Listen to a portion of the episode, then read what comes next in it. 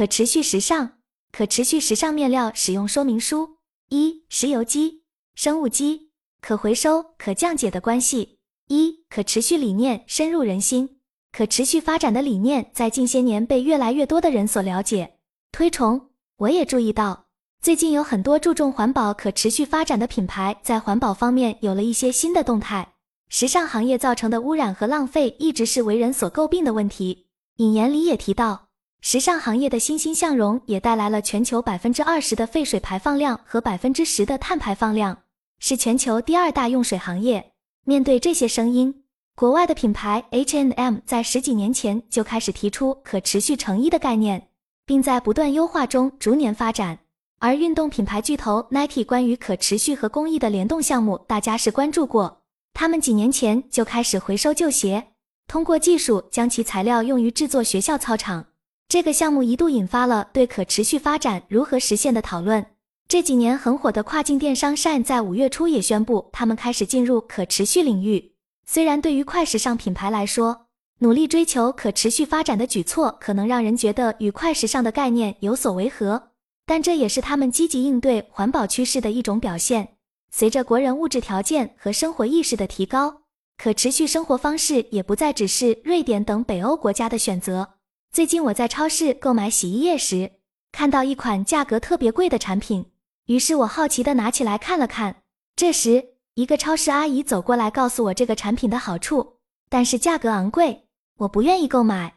因此，我想找个借口说这个包装不环保，希望有袋装的选项。但是阿姨告诉我，这个瓶子只需要三个月就可以自然降解。虽然阿姨的理解有误，这种瓶子并不会轻易降解。而是需要在工业环境中进行回收和分解，但这仍然让我认识到可持续理念深入人心。二、市场上的可回收材料。说到市场上的可回收材料中，生物基和石油基是两个重要的维度。生物基是可再生的，来源包括木材、稻草、甘蔗、玉米等；而石油基是不可再生的。但如果从生物基或石油基中提取出来的分子链被用于制造产品时，它们的性质是一样的，无法区分来源。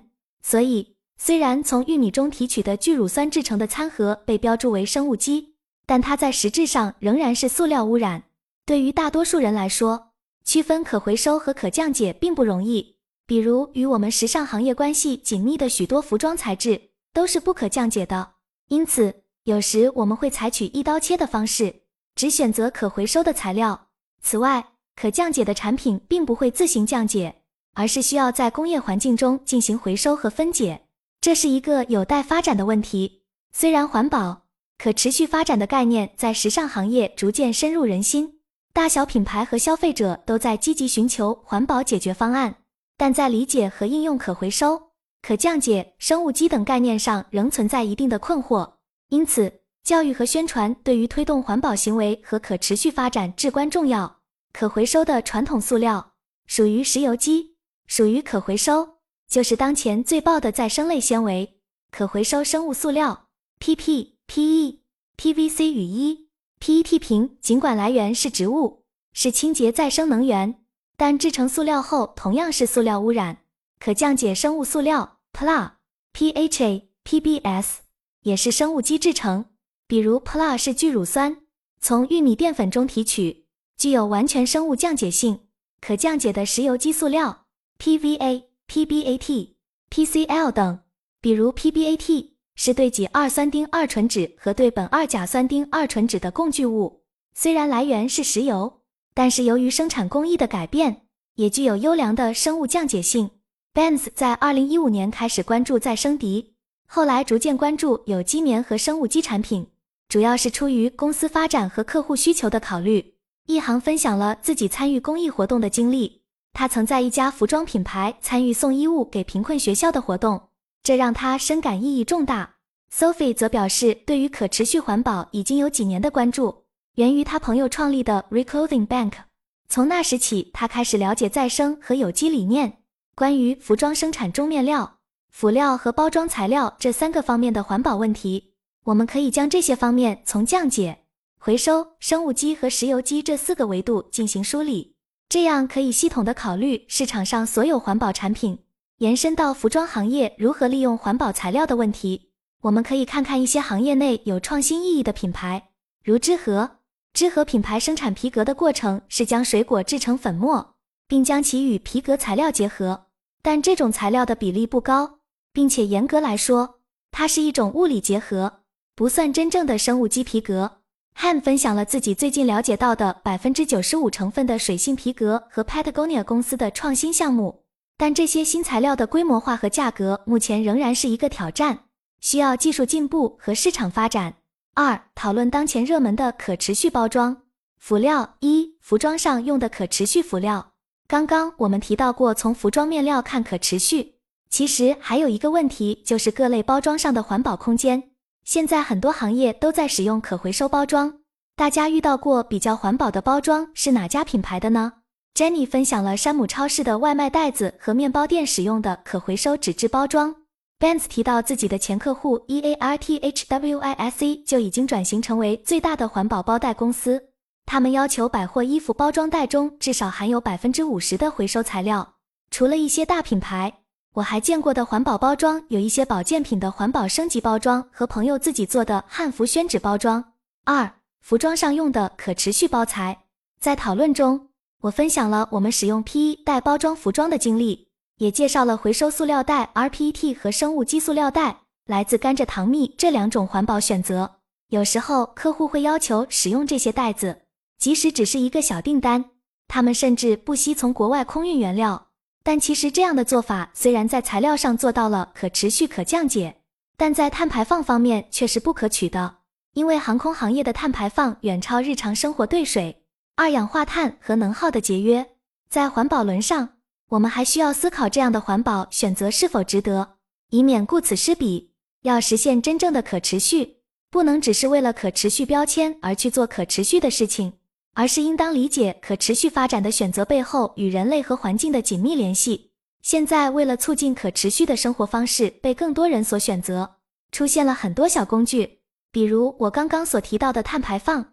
Benz 提到鞋履品牌 Alberts 可以标注碳足迹。除此以外，大家是否知道碳排放计算器这个应用程序？它可以计算一个人的碳排放量，了解自己在日常消费中对碳排放的影响。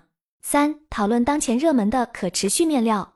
在探讨可持续时尚领域中的原料和辅料问题时，我们意识到它们在实现环保目标方面的重要性。对于回收循环利用纺织品而言，染料和无机杂质是主要的回收障碍。